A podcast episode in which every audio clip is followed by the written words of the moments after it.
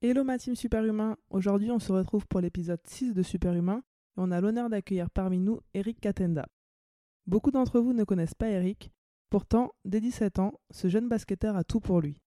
Recruté par la prestigieuse université de Notre-Dame, aux portes des équipes de France jeunes et la NBA en ligne de mire. Mais tout cela va changer le 4 juillet 2011. Dix ans après, et avec beaucoup de recul et d'humilité, Eric revient avec nous sur cet après-midi qui a changé le cours de sa carrière et redéfinit sa personnalité. Petite nouveauté, dans ce podcast, à partir de l'épisode prochain, nous allons rajouter un segment où je vais répondre à des questions d'auditeurs. Donc si vous avez des questions pour moi ou des commentaires sur le podcast, vous pouvez m'envoyer un mail à l'adresse suivante team superhumain, tout attaché, humain avec un s, gmail.com. Je lirai les messages et répondrai à une question dans l'épisode suivant. Bonne écoute Moi j'ai été blessé trois balles, c'était très dur. T'es en panique, euh, t'as peur quoi. Nouvelle arrestation. Pour moi, tout le monde fait des erreurs. Il y a eu des hauts, il y a eu des bas, mais euh, je me suis accrochée, je me suis battue et c'est dans l'adversité que j'ai grandi. Quand on veut être un champion, il faut persévérer. Parce que je m'entraîne dur, je travaille comme un fou. Les sportifs permettent de faire avancer les choses.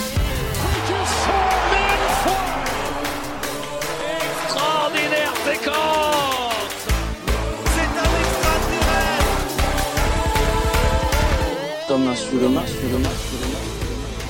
Alors comment tu vas aller Alors écoute, ça va, ça va. On essaie de, euh, de rester actif malgré le, le confinement, ce qui, qui est actuellement présent à Paris et sur mon adresse de la France, mais ça va. Et toi? Ouais, ça va, ça va très bien. Écoute, la période elle est particulière, je pense, euh, pour tout le monde en ce moment euh, en France et même partout dans, dans le monde, mais euh, voilà, on essaie de relativiser pas mal de, pas mal de choses. Ouais. Donc on va commencer euh, par parler un petit peu de ton parcours, en commençant par tes débuts. Est-ce que tu peux nous dire un peu comment tu as commencé, quand et comment tu as commencé le basket? Euh, ben, J'ai commencé le basket euh, dans un club parisien, le PBR, le Paris Basket Racing, qui n'existe plus euh, maintenant, qui qui est qui est devenu le Paris Levallois. C'était j'avais quel âge J'avais 10 ans. Et ouais, c'était ma première année première année dans un vrai club. Enfin auparavant j'étais dans un un centre de loisirs, mais après, je sais pas si on peut compter ça comme un, un début de carrière, mais euh, oui, j'ai commencé dans un centre de loisirs juste pas très loin d'ici, là, à Château-Landon. Et c'est par là que j'ai commencé. Et euh, t'as pratiqué d'autres sports à, avant le basket? Pendant, bah, pendant mes débuts au centre de loisirs, j'ai aussi fait du judo et du karaté. J'ai euh, j'ai vite j'ai vite arrêté la natation parce que j'ai une mauvaise expérience. j'ai dû j'ai dû vite arrêter mais euh, ouais, judo, karaté et natation un petit peu. Le basket du coup c'est devenu assez rapidement une passion. Qu'est-ce qui t'a plu euh, dans ce sport? Depuis que je suis petit, j'ai toujours eu cette envie de- d'être différent. Et en étant français, je enfin jeune français, le foot c'était le, le, le, sport primaire dans les écoles primaires et collèges. Et je sais pas, juste être sur le côté tout seul, attiré sur le panier de basket quand les gens jouaient au foot, c'était un truc que, que je kiffais. Et euh, ouais, avec le avec le temps, la, naissance de YouTube et l'accès à la- la- l'accès à la NBA euh, en France, bah, je me suis un peu attaché à cette image, cette idée d'être un peu différent du groupe et je me, je me suis approprié. D'accord. Et à quel moment euh, tu as su euh, que cette différence, comme t'en euh, te permette euh, de, de devenir basketteur professionnel? À quel moment tu as commencé à rêver? Très jeune, très jeune, bah, à partir de ma première année au PBR, je, me- suis vite rendu compte que j'étais déjà un peu en avance sur mes autres amis avec lesquels je jouais au parc, qui aussi voulaient entrer en club, mais qui n'en avaient pas l'accès. Je me suis rendu compte très jeune qu'il fallait que je bosse pour pouvoir accéder à, à un certain niveau, ou un niveau de basket. Et euh, en grandissant, je me suis rendu compte que voilà, plus tu travailles, plus tu tu, tu, tu progresseras et tu, ça t'ouvrira des portes pour euh, te permettre d'accéder au niveau professionnel. Et tu parlais de, tu parlais de la NBA euh, à Mhm. l'instant. C'est le rêve, je pense, de tout jeune basketteur. Euh, ça met encore plus d'étoiles dans les yeux quand on est en France et qu'on voit un petit peu ce rêve américain. Toi, en 2011, après ta, ta, ton année de seconde en France, tu as décidé de partir aux États-Unis euh, pour aller suivre un, double cursus scolaire euh, et sportif. Qu'est-ce qui t'a motivé à aller euh, aux États-Unis? Euh, comme je te l'ai dit euh, juste avant, j'ai je me suis vite approprié la culture américaine à travers YouTube et les vidéos qu'il y avait en ligne et à travers le basket et je savais que bon ils étaient en avance sur le basket français. Donc ça a toujours été un but pour moi de d'y arriver. Juste d'être là-bas pour pouvoir jouer contre les meilleurs joueurs de mon de mon âge et euh, avec le fait qu'en France, j'ai j'ai pas été sélectionné pour euh, pour le pôle espoir à l'époque et pour euh, l'INSEP, bah je l'ai un peu je l'ai un peu mal pris. Ça, ça resté en travers de la gorge, donc j'ai dit bah, je vais trouver un moyen de m'en aller et de me prouver là-bas et de faire regretter aux gens de ne pas m'avoir sélectionné. Et c'est un peu cette mentalité que je me que j'ai laissé grandir en moi et qui m'a qui m'a ultimement permis de me retrouver là-bas, je pense. Et, et, tu parlais de, de des meilleurs là-bas, et finalement, les efforts, ils ont payé. Ton choix, il a payé, puisque tu t'es retrouvé euh, 27e euh, de la top euh, recruiting class euh, du pays. Donc, pour tous les jeunes joueurs qui allaient intégrer des universités américaines, tu faisais partie des meilleurs du pays. quel sentiment ça t'a fait En France, voilà, il y a certaines portes qui se sont pas ouvertes, et finalement, aux États-Unis, tu, tu es parmi les meilleurs dans, dans la meilleure nation basket du monde. C'est, c'est surréel. C'est surréel. Surtout à cet âge-là, je devais avoir 17 ans à l'époque. C'était plus une vision de, ah oui, je vais essayer d'être le meilleur, je vais essayer d'être le meilleur. Et quand tu vois ton nom classé avec une liste de noms américains, et tu dis que, à la base, tu es juste un petit Parisien qui a commencé au Paris Basket Racing. C'est, ouais, tu t'y crois pas. Et quand tu, quand tu commences à te rendre compte, tu, tu, tu penses que, et c'est un peu vicieux à un côté, tu penses que t'es mieux que les autres et j'ai j'ai commencé à, avoir cette mentalité de euh, enfin ce sentiment de supériorité où j'ai commencé à devenir un peu trop un but de moi-même. Et euh, ouais je pense que la vie la vie m'a vite rattrapé après. Et c'est marrant que que t'en parles parce que euh, c'est vrai que moi j'ai été aux États-Unis aussi à l'université. Et euh, toi au final t'as réussi à t'imposer comme un étranger là-bas et à te faire un nom très tôt en, en high school. Moi là, ce que j'ai senti quand j'étais là-bas c'était que quand t'es étranger fallait faire deux fois, trois fois plus de job si tu voulais euh, te faire ta place, euh, euh, t'imposer. Est-ce que à certains moments tu as senti que c'était plus compliqué parce que tu venais d'ailleurs, parce que oui, non, mais les deux premières années c'était très dur. Bah, déjà avec la, la, la, barrière de la langue, c'est bah c'est compliqué quand tu tu viens de Paris, t'es la culture parisienne, surtout avec les jeunes de notre âge, on était très, on était, on était très vocaux. On, on, parlait, on parlait de manière très libre, on, on se vannait, on se, et maintenant tu te retrouves dans un pays où tu parles pas très bien la langue, il y a un groupe de jeunes qui se permettent de te vanner et toi tu, tu peux même pas ouvrir la bouche parce que ouais tu t'es pas sûr de ce qui va sortir. Donc euh, j'ai utilisé le basket pour compenser ce manque et j'ai même euh, bossé encore plus sur ma langue. Je m'entraînais à faire des trucs. J'écoutais du rap à l'époque et j'essayais de parler comme les rappeurs pour pour pour, que mon accent puisse euh, puis, puis, puis être entendu comme américain et pas oh, encore un autre étranger. Mais c'est vrai que mes premières années c'est dur. J'ai eu beaucoup de coachs qui m'ont dit c'est plus la France ici, euh, arrête d'être timide, impose-toi. Et je voulais jouer au ballon à l'époque. De, dans toute cette intégration, euh, si tu devais retenir euh, les choses qui t'ont plu et celles qui t'ont moins plu, euh, une chose qui t'a, qui t'a vraiment plu et, et l'autre moins? Bien, Honnêtement, ma, ma, ma, manière de voir les choses maintenant, c'est il y a du bon et du négatif à prendre de tout il y a une leçon à prendre dans tout ce qui se passe dans ta vie. Donc, mon expérience aux États-Unis jeune, c'est, c'est oui, j'ai vécu, j'ai vécu des moments vraiment genre, amazing. Genre, c'était vraiment euh, un, truc, de dingue. Et, jeune français qui se retrouve aux États-Unis, classé parmi les meilleurs américains, c'est que du positif. Il y a eu beaucoup de moments de solitude, beaucoup de moments, beaucoup de moments où je, pensais à mes amis, ma famille que j'avais laissé ici. Mais euh, non, honnêtement, je prendrais je, je, prendrais tout et l'engloberais dans le même sac et dire c'est que du positif. Tu parlais de, de tes coachs au départ qui te disaient euh, t'es plus en France ici. C'est quoi pour toi les, les plus grosses différences entre euh, la France et les États-Unis? Les Américains sont très narcissiques et, et, et ils aiment un peu euh, te rabaisser pour s'élever. Mm-hmm. Et euh, bah en, en France, il n'y avait pas vraiment de trash talking, c'était plus des vannes après ou avant le basket, mais aux États-Unis, c'était sur le terrain. Le mec, il te disait clairement, genre, euh, je, je, vais te détruire, t'es pas de mon niveau. Et les deux, trois premiers entraînements, c'était dur, parce que je me, je me suis m'être fait dunker dessus par un, par un mec, et le mec, il m'a regardé, et il m'a, dit, te lève pas, c'est mieux, tu rentres à la maison. Donc, euh, en vivant des moments comme ça, tu dis bon, ok, je peux plus me permettre d'être timide. Il y a pas, y a pas l'espace pour ça. Donc, donc il y a dû, j'ai dû me, j'ai dû m'adapter. Et, euh, et oui, ça m'a permis de, de voir le monde d'une, d'une manière différente un peu.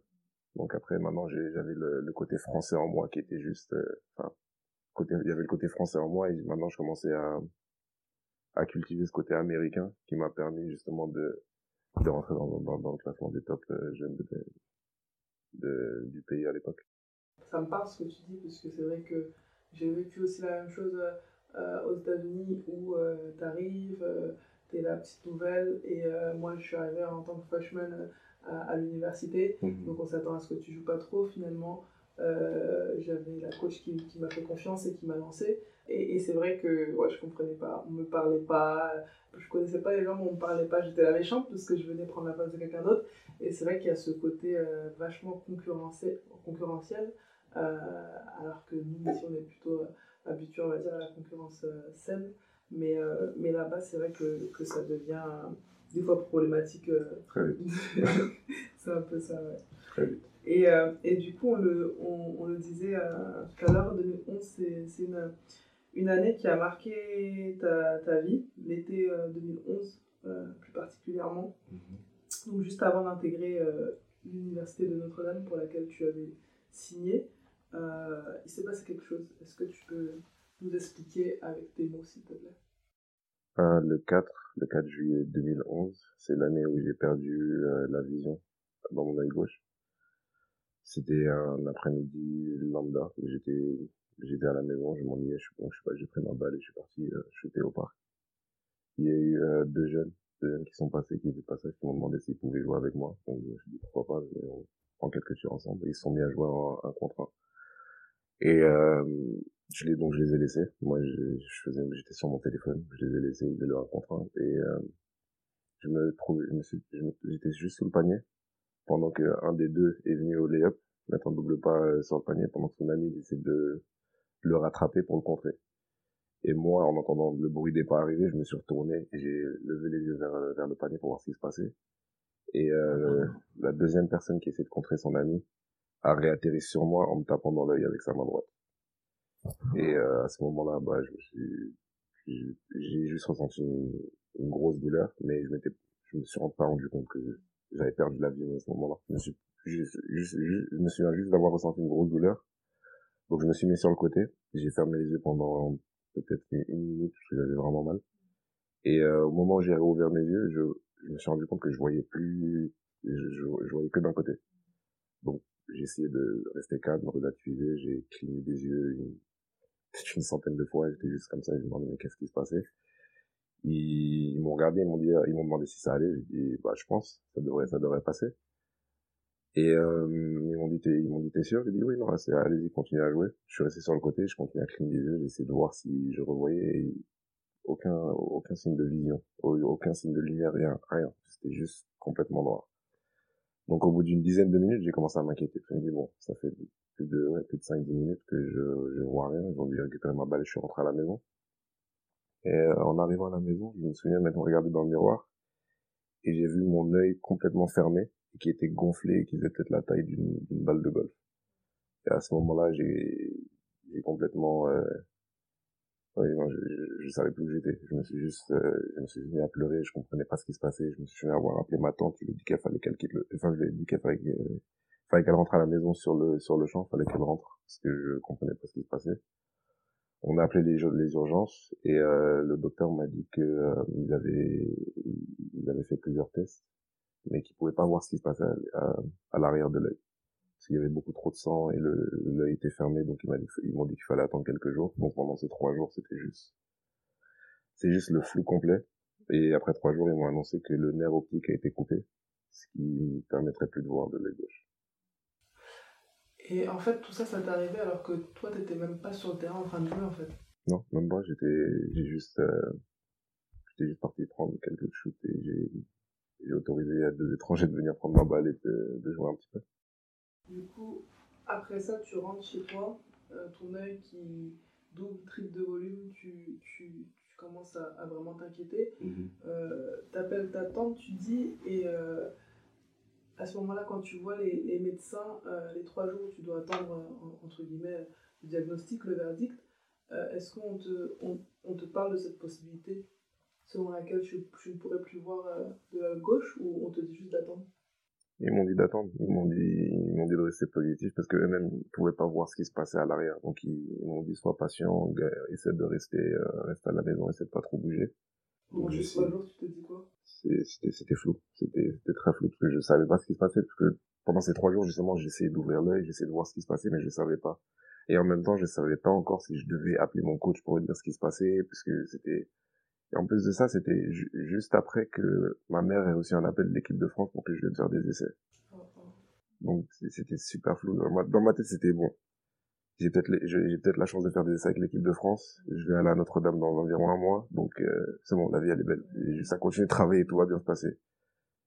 J'ai cet accident qui, euh, qui se passe et pendant ces trois jours, je savais juste pas quoi, je savais juste, euh, j'avais juste aucune idée. J'étais, juste dans le flou. J'étais dans la chambre, je sortais pas et je me disais juste bon, je sais pas ce qui se passe mais je vais revoir. Et c'est tout, tout ce que je me disais. Je sais pas ce qui se passe mais je vais revoir.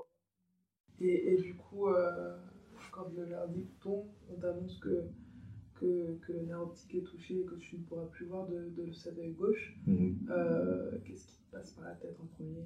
J'ai refusé d'y croire. J'y croyais plus. Je, me, je me souviens avoir parlé à mon coach qui m'a dit clairement, euh, écoute, ton, ton, ta bourse universitaire, elle est, euh, elle est assurée. Maintenant, ce qu'il s'agit de, de, de, ton futur dans le basket, je, je te promets rien, mais c'est de te concentrer sur tes études parce que c'est sûrement la voie que, tu dois prendre. Et je me souviens de leur avoir dit genre, non, j'ai bossé trop dur pour arriver là.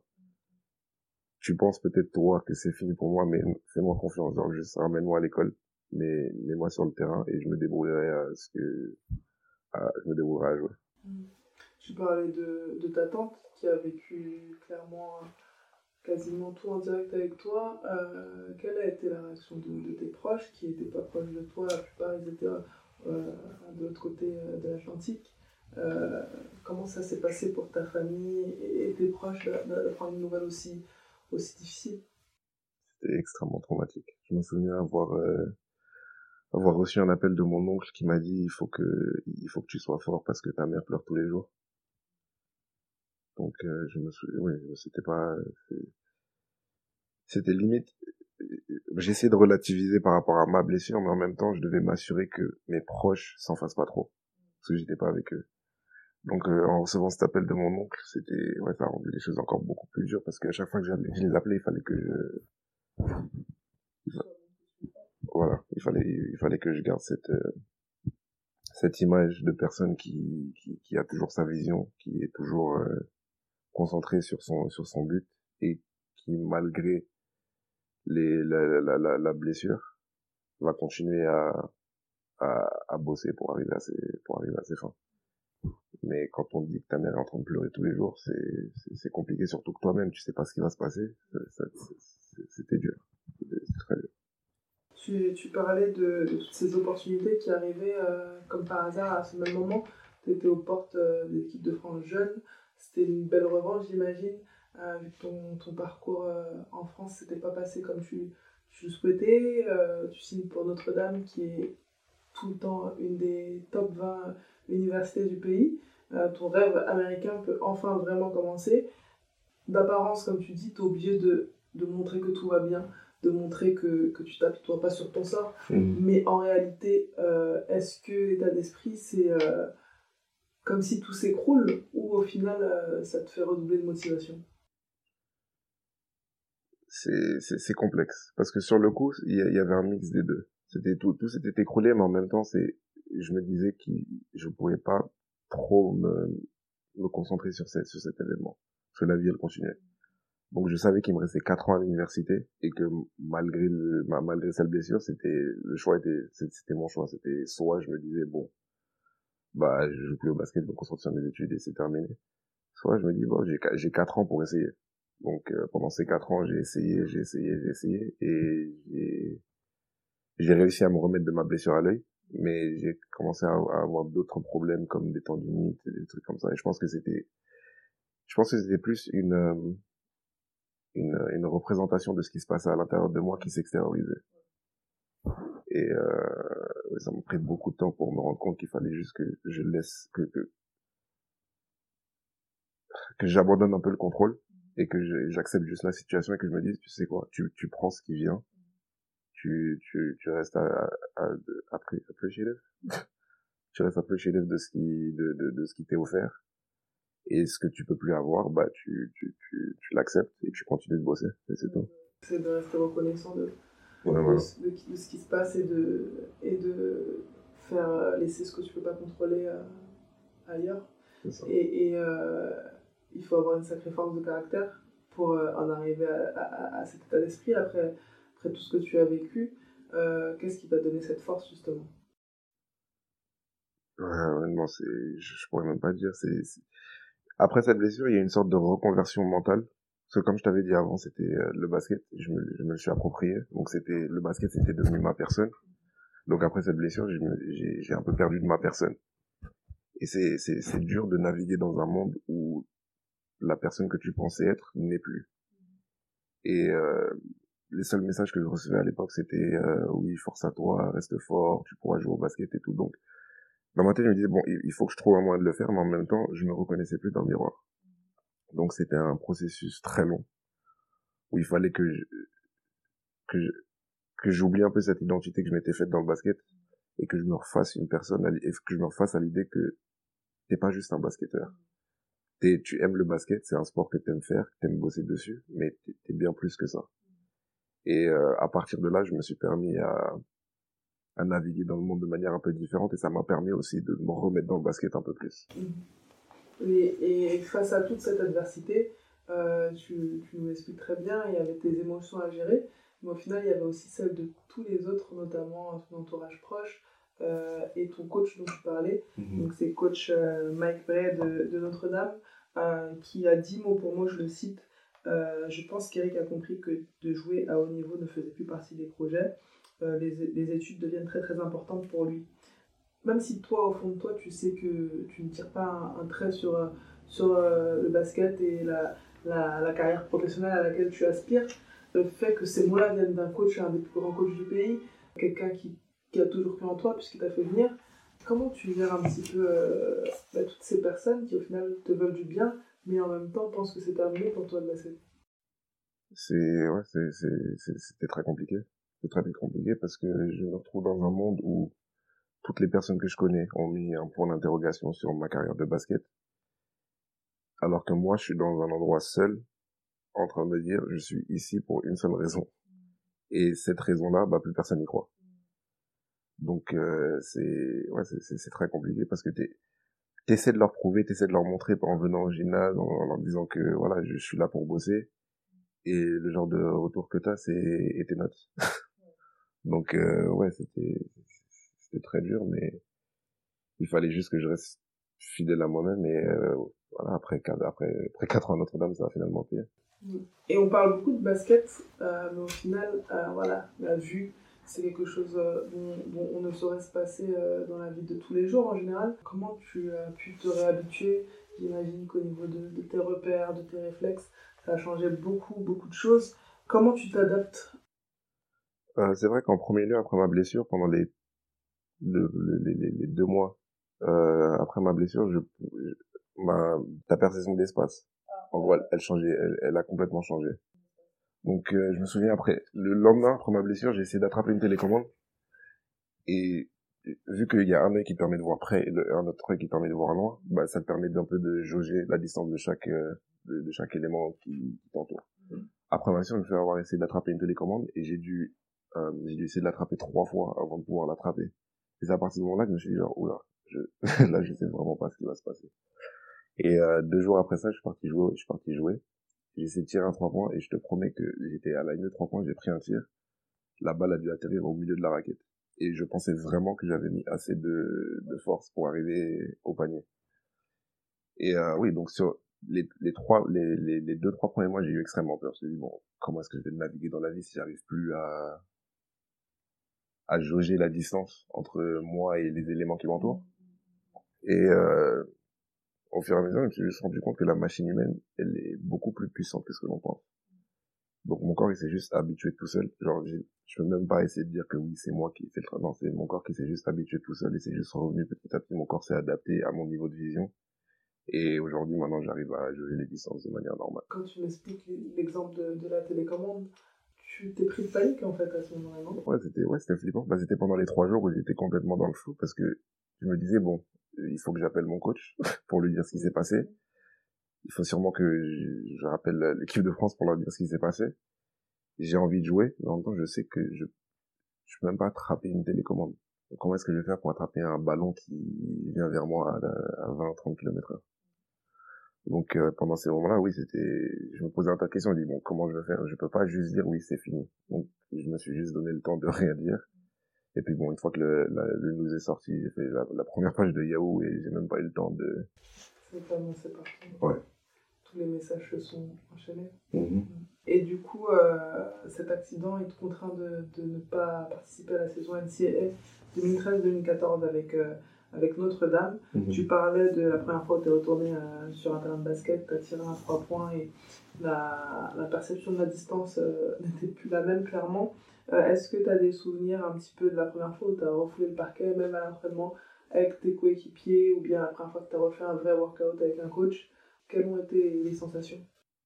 C'était les mêmes, j'arrivais pas à toucher le. C'était, je faisais des airball layups pour te dire à quel point c'était compliqué. Mais euh, je me souviens que mon premier entraînement avec Notre-Dame, je suis arrivé et euh, Coach qui est un homme de classe honnêtement, c'est un des, une, des meilleures personnes que j'ai rencontrées aux États-Unis, qui euh, qui m'a présenté à l'équipe et qui, qui leur a expliqué un peu ce qui s'était passé. Et euh, j'étais très appréciatif jusqu'à ce qu'ils disent, genre, euh, bon, malgré le fait qu'il pourra sûrement pas jouer avec nous, on l'accueille. Et l'équipe qui m'a donné une sorte de standing ovation, je me suis, je me suis un peu senti mal parce que j'ai pas envie d'être la personne qui, fait pitié un peu. J'ai pas, j'ai pas, oui, voilà, j'ai pas envie que les gens aient pitié de moi ou de ma situation. J'ai envie d'être un joueur comme vous l'êtes. Même si il faudra que pendant le premier mois je me fasse marcher dessus, écraser, c'était la vision que j'avais pour moi-même, mais c'était pas la vision que eux, que eux ils avaient pour moi. J'ai l'impression que à chaque fois que toi tu faisais des efforts, que tu passais un cap, que tu continues à croire en ce rêve de devenir euh, basketteur professionnel, mhm. euh, au final, même des personnes euh, qui te voulaient du bien, c'est l'exemple de, ton coach à l'université, à chaque fois on te remettait quelque chose sur la table en t'expliquant que, en te faisant comprendre inconsciemment que ben, ça ne se passera pas comme tu voudras en fait. Oui, exactement. Bah, j'ai même entendu Colbray dire à un des assistants une fois qu'il se rend pas compte de ce qui lui arrive. Et je me disais, et j'avais juste envie de lui gueuler et dire, mais je sais, ça m'arrive à moi, donc c'est pas à toi de me dire ce qui se passe. Mais c'est vrai que c'était dur parce que je voulais une chose et tous les gens qui me voulaient du bien, bah, me disaient, tu sais quoi, mets cette chose de côté. Au lieu de voir ton, ton positivisme comme de l'ambition, on le voyait plutôt comme quelqu'un qui était dans le déni, en fait. Ouais, voilà. J'étais complètement, genre, délusion. Désillusion. Ouais. Et ouais, bah c'est dur, à, c'est, c'est, c'est, très compliqué à naviguer. Parce que tu, il y, a pas une personne qui te comprend. Que tout le monde voit que tu as envie de jouer, mais il, il, voit aussi, surtout à l'époque, j'avais pas la prothèse que j'ai. Donc tu voyais mon œil qui, qui, qui fonctionnait pas. Donc, euh, il, il, m'entendait dire que je voulais jouer, il me voyait aller au terrain, et ils disaient tous, bon, tu vois bien que t'es différent maintenant. Et euh, à l'époque, je voulais pas l'entendre. Et du coup, tu, tu parlais de, de cette période pendant laquelle tu n'avais pas encore ta, ta prothèse. Mmh. Euh, donc ça se voyait en fait, euh, de l'accident que tu avais eu se voyait au niveau de l'œil. Euh, J'imagine qu'il y avait le regard des autres qui n'était pas facile à gérer, aussi bien au basket au final que dans la vie de tous les jours. Mmh. Comment tu as géré ça? Euh, bah, au début, j'évitais beaucoup, le, contact humain. Socialement, c'était très compliqué. Surtout mes deux premières années à Notre-Dame, je me souviens que tout le monde à l'école était au courant de ce qui s'était passé. Donc à chaque fois que je rencontrais quelqu'un, ils étaient très admiratifs et ils, voulaient me regarder dans les yeux. Et à cette époque-là, je, je, pense pas avoir regardé une personne dans les yeux pendant deux ans de ma vie. Je gardais les yeux vers le bas, j'avais une casquette, j'étais toujours, euh, j'évitais, toujours le, eye contact avec euh, toutes les personnes que je rencontrais. Et euh, ouais, c'était aussi dur socialement que sur le terrain de basket parce que comme je t'ai dit, j'avais un peu perdu de ma personne avec euh, ce manque sur le terrain de basket et avec le fait que maintenant, même socialement, je pouvais plus communiquer comme j'aimais le faire avant. Et euh, bah oui, avec avec la prothèse que j'ai eu mon année, ma troisième année à l'université, mon année junior, ça m'a permis au moins de pouvoir relever le menton et de regarder les yeux, ce qui m'a permis de un peu me remettre dans la, dans, dans la société active, de redevenir une personne plus ou moins normale, qui m'a ultimement permis de, de, me remettre aussi sur le terrain, sur le terrain de basket.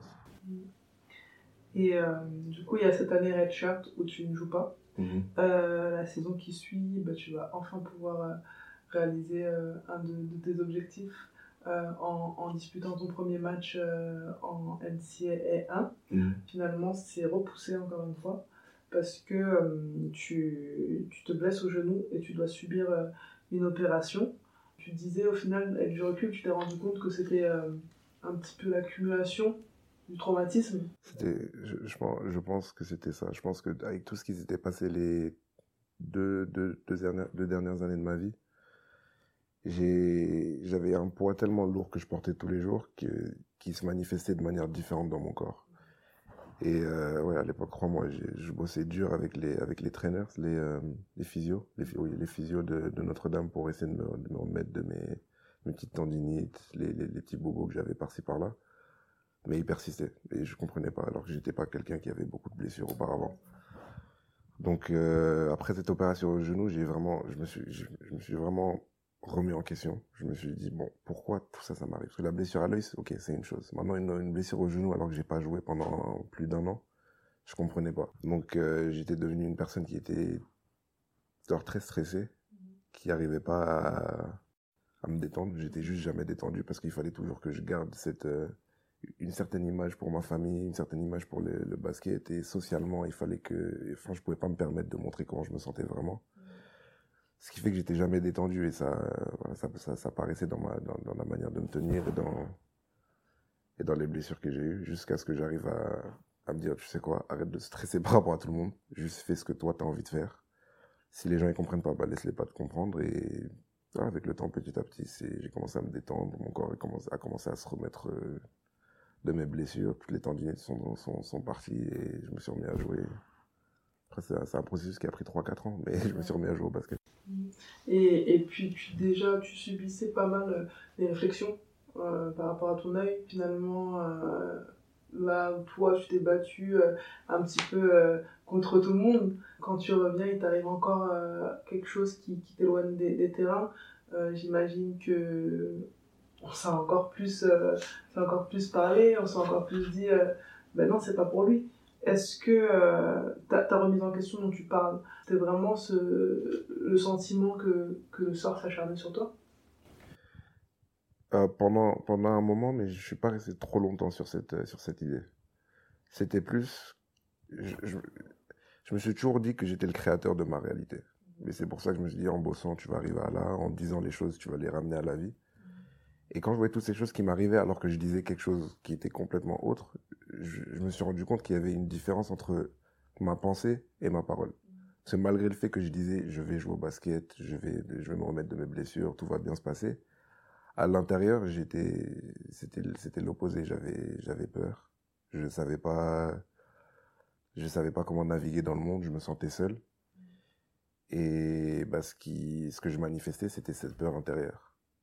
Et avec le temps, je me suis rendu compte qu'il fallait que je fasse le rapprochement entre ce que je voulais pour ce que je voulais réellement et cette pensée de peur. Et c'était un, très gros travail mental qui m'a pris, qui m'a pris beaucoup de temps, mais qui m'a permis ensuite de, d'ultimement euh, revenir à la personne que j'étais ou devenir une nouvelle personne. Et donc arrive enfin ce jour où tu as pu euh, rejouer en match officiel du coup, euh, tu as pu prendre part à la majorité euh, des matchs avec cette équipe de Notre-Dame, mais dans un rôle complètement différent parce que je le rappelle, toi, avant d'intégrer l'université, tu étais top prospect du pays. Et puis surtout, tu avais toutes les universités, les meilleures universités du, pays qui te recrutaient. Tu as choisi Notre-Dame. Et finalement, tu arrives dans un rôle quelques années plus tard qui n'est pas celui que tu avais envisagé. Tu, aspirais à, intégrer un jour la NBA. Comment tu vis ce changement de, de rôle? Euh, À l'époque, c'était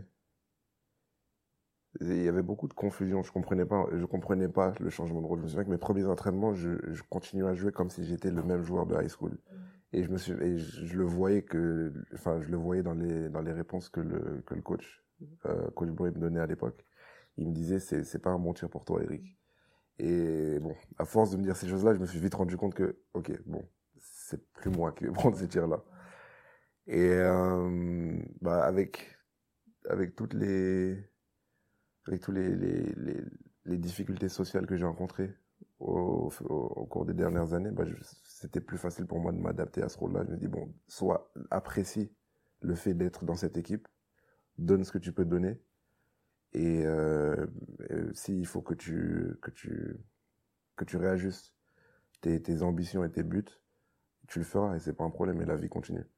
Mais c'est vrai que les deux trois premiers entraînements, enfin deux trois deux, trois premiers mois, c'était très dur. Il y avait beaucoup de il y avait beaucoup de résistance entre moi et Coach Bray. Je, je me souviens, j'allais monter le ballon, prendre des trois points et là juste me regarder et dire ça fait deux ans que t'as pas joué. calme-toi. Mais ouais. Et euh, j'ai lu dans une interview que tu disais que ton nouvel objectif c'était d'aider tes coéquipiers à, à, être meilleurs, à rendre l'équipe meilleure. Je trouve qu'il faut vraiment euh, faire preuve de beaucoup d'humilité et de courage euh, pour accepter les choses de cette façon. Et, et surtout, euh, à chaque fois, j'ai l'impression que tu, tu, tires vraiment le positif de chaque situation. Comment tu fais pour passer de peut-être futur meilleur joueur de l'équipe à euh, le, le, sparring partenaire de luxe?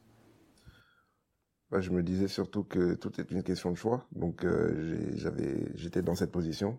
J'étais pas en position de, de trouver un nouveau club directement ou de partir. Donc c'était soit je devenais le le rageux de service en gros, ou j'essayais de, de, de, prendre le meilleur de la, de, la situation. Et j'étais entouré de, de, de joueurs aujourd'hui qui, qui jouent en NBA ou qui jouent en Euroleague.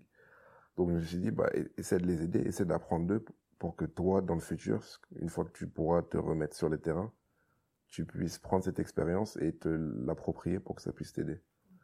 Donc, euh, ouais, j'en ai beaucoup parlé avec Coach Bray. Coach m'a dit quelque chose qui m'a beaucoup aidé aussi. Il m'a dit que tu te rends pas compte de, de la valeur que tu as dans cette équipe parce que juste avec ton expérience, les autres joueurs de l'équipe te voient comme une sorte de, de, de, motivation. Tu, tu motives beaucoup de gens. Et en disant ça, c'est vrai, il m'a permis de voir ma situation de manière différente, ce qui m'a permis de, de, de, de, mettre à, oui, à, mettre d'autres joueurs en avant malgré le fait que ce soit pas moi qui joue.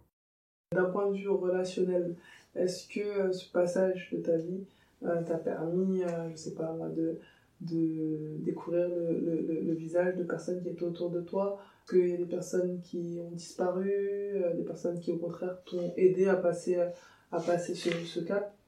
Ah oui, après tu dois le savoir, dans le basket ou dans, dans tous les domaines, quand on a beaucoup de succès, on a souvent tendance à, attirer beaucoup de personnes. Donc euh, juste avant ma blessure, j'avais, comme je t'ai dit, je venais de signer à Notre-Dame, je venais de recevoir un appel de l'équipe de France, donc euh, j'avais, mon, mon, téléphone s'arrêtait jamais de sonner. Une fois si je m'ennuyais que j'avais envie de parler à quelqu'un, j'avais quelqu'un qui parlait. Un an après la blessure, ça avait beaucoup changé. Et certaines personnes qui, qui m'appelaient, qui prenaient des nouvelles de moi, qui voulaient tout le temps passer du temps avec moi, bah, je me suis rendu compte que ils étaient simplement plus là. Et euh, sur le coup, c'était c'était blessant parce que je, pensais que c'était des relations sincères, mais je me suis, enfin, je l'avais mal pris parce que je me dis bon, en fait, c'est tous des mythos. Mais avec du recul, je me suis rendu compte que non, c'est juste la manière dont le, monde fonctionne c'est dur d'aller voir quelqu'un qui, qui est en dépression et d'être toujours euh, là pour lui. Et à l'époque, je, je l'étais en dépression. Donc je me suis rendu compte que j'étais un peu devenu cette personne qui tirait un peu les gens vers le bas parce que je parlais toujours de mon histoire. J'étais toujours oui, c'est dur, c'est dur, c'est dur. Et à la, longue, ça devient, ça devient lourd de parler à quelqu'un comme ça. Donc euh, oui, j'ai perdu, j'ai perdu contact avec beaucoup de personnes, malheureusement ou heureusement. Mais euh, je l'ai pas, avec du recul, en tout cas, je le, je l'ai pas mal pris. C'était, je me suis rendu compte que oui, c'est, il y a beaucoup de personnes qui vont tourner, qui vont avoir tendance à graviter autour de toi quand tout va bien. Et quand tout s'est mal passé, c'est vrai qu'il y a, un tas de personnes qui ont disparu. Et la dernière fois qu'on s'est, eu au téléphone, tu m'expliquais que pour toi, ça avait été très bénéfique euh, de pouvoir discuter euh, de ce qui t'est arrivé avec des personnes qui avaient vécu la même chose. Mmh. Euh, en quoi euh, ça t'a aidé exactement? Et si, si toi tu pouvais aider des personnes dans, dans cette même situation, euh, seraient un petit peu les, conseils que tu donnerais? Moi, ça m'a beaucoup aidé à pouvoir recréer ma vision. Parce que la vision que je m'étais fait quand j'étais jeune, elle était simple. C'était je regardais des vidéos YouTube de joueurs NBA et il fallait que je reproduise ça. Maintenant, j'avais pas la vision de quelqu'un qui avait perdu un, un œil qui arrivait à jouer de manière professionnelle. Donc, c'était plus genre, ok, il fallait vraiment que je me crée mon propre monde et c'était c'était dur à imaginer en sachant que tout le monde enfin personne autour de moi pensait que c'était possible. Et euh, avec du avec le temps on m'a on m'a on m'a fait rentrer en contact avec un joueur qui s'appelle euh, Isaiah Austin qui a joué pour euh, Baylor et euh, John Shire un autre joueur qui a joué à, à Duke et qui a fait plusieurs passages dans avec la Summer League avec différentes équipes en Summer League NBA qui m'ont qui qui juste en les entendant parler et me dire qu'ils ont réussi à faire ça en utilisant je ne sais quel outil ça m'a permis de me dire que c'était possible encore. Et pour toutes les personnes qui vivent ce genre de, ce genre de, de moments, enfin, ce genre de blessures, je les inviterais surtout à, à pas avoir peur de, voilà, contacter une personne qui a, qui a vécu quelque chose de similaire, juste pour en discuter. Et rien que ça, c'est pas, il n'y a pas nécessairement de secret ou de mots spéciaux, il n'y a pas, il n'y a pas de, phrase magique qui va permettre à cette personne de t'aider. Mais rien que le fait de savoir qu'il y a des personnes autour de toi qui vivent une situation similaire, ça va, ça va te permettre de te détendre un petit peu et de te rendre compte que, ok, c'est pas si grave ce qui se passe et que la vie, elle continue. Est-ce que le fait que si ça t'est arrivé en jouant, ça aurait pu provoquer une appréhension? Euh, Est-ce qu'aujourd'hui, euh, quand tu joues, tu penses, euh, tu penses à ton œil non, pas spécialement. Après, ça, ça m'arrive quand je me retrouve dans une situation, enfin, quand j'ai des amis qui me disent d'aller jouer au parc, je suis plutôt réticent à cause de cette expérience. Mais quand je suis dans un, dans une atmosphère plus ou moins professionnelle où c'est où c'est encadré, j'ai pas, j'ai pas cette peur. Après, quand je joue en club, généralement, j'ai mes, j'ai mes lunettes de protection. Mais ça m'arrive beaucoup de jouer sans parce que quand c'est dans un, encadrement professionnel, j'ai pas, je m'en fais pas.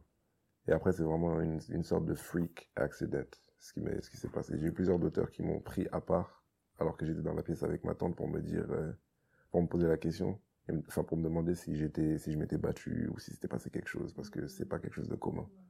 Est-ce que euh, si tu devais faire euh, un petit peu une, une conclusion de, de, ce passage aux États-Unis, de ton accident, de ton, ton, transfert parce que tu as changé d'université mm -hmm. après tes 4 ans à Notre-Dame, si je dis pas de bêtises. Euh, si tu devais faire un petit peu un, un, un, un débrief de, de, tous ces moments, que serait-il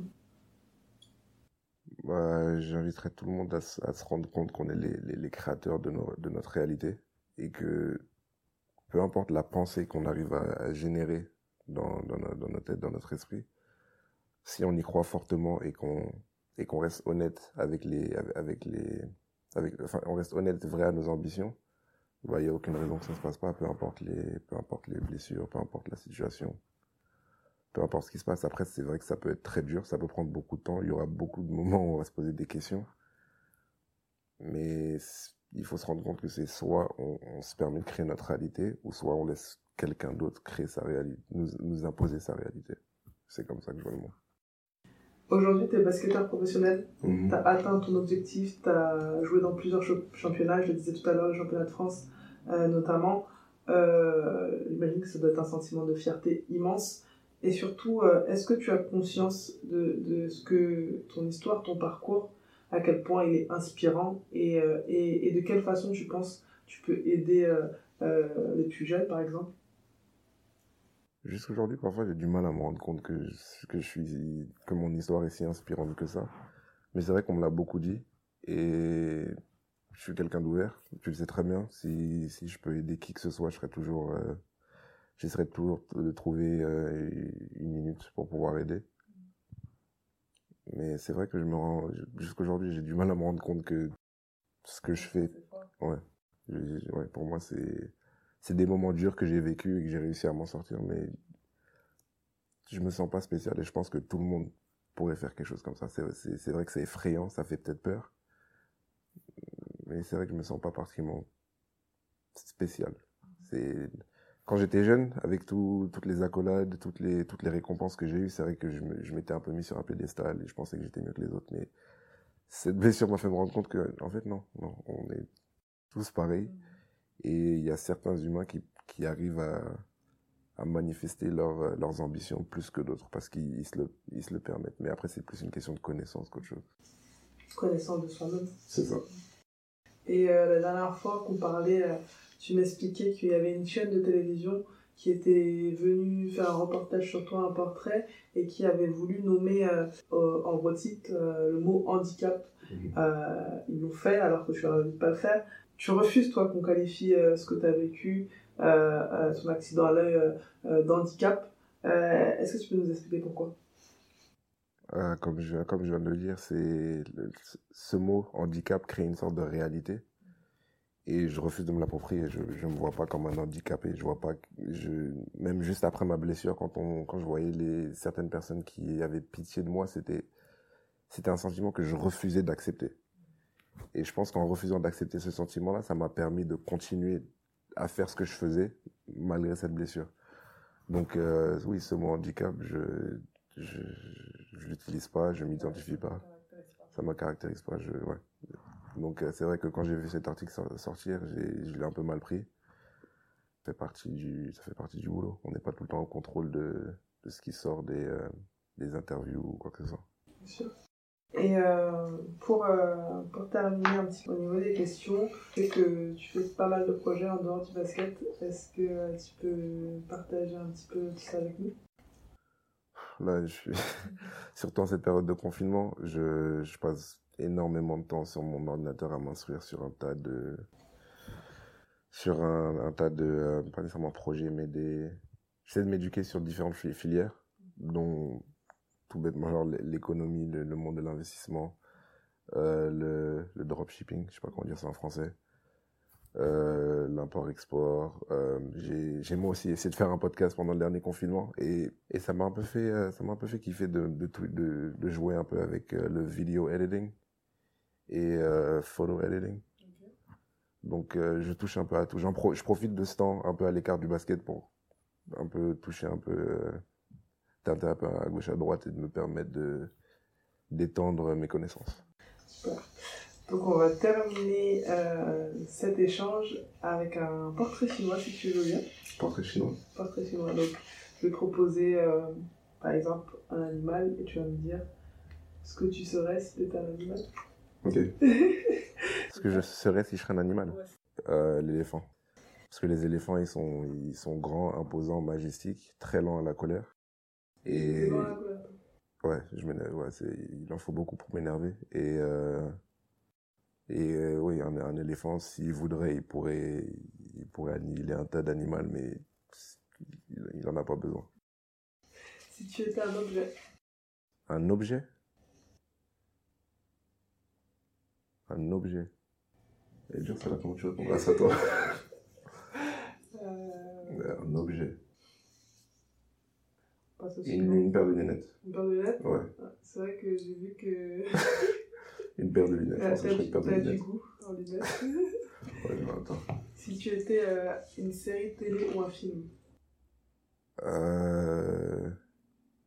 C'est un film de Denzel qui s'appelle The Book of Eli, le, le livre d'Élie. Euh, si tu étais un plat. Ah, c'est chaud là. là, c'est chaud. Un plat, bah, le, le, le plat de la maman, hein, le po- pondouri. Ouais, des, plats congolais simples. Sinon, euh, là maintenant, je fais très attention à ce que, à ce que je mange. Donc, juste fruits, fruits exotiques, smoothie. Et euh, tant qu'il y a de l'avocat dedans, je vais kiffer. Euh, si tu étais un pays. Un pays. Ce sera sûrement un pays d'Afrique, mais je pourrais pas dire lequel. Euh, si tu étais un livre? L'alchimiste de Paulo Coelho ou euh, Comment être plus malin que le diable de Napoléon Hill? Euh, une chanson? Euh, ça s'appelle Fuck It I'll Do It Myself. Explicite. Si tu étais un acteur? Denzel. C'est que j'allais dire ça. Et euh, pour finir, si tu avais un super pouvoir. Euh, tu, tu connais Doctor Strange? Doctor Strange, bah, j'aurais sûrement son pouvoir à lui, le pouvoir du le, le contrôle de la pensée, le contrôle de l'esprit. Sûrement ça. Super. Eric, je te remercie. Bah, je te remercie à toi. Merci, à, toi, pour euh, bah, ce, ce, ce, discours super inspirant, euh, super poignant. Euh, je pense que vraiment, c'est une belle leçon de vie pour, pour toutes les personnes qui, qui vont nous suivre.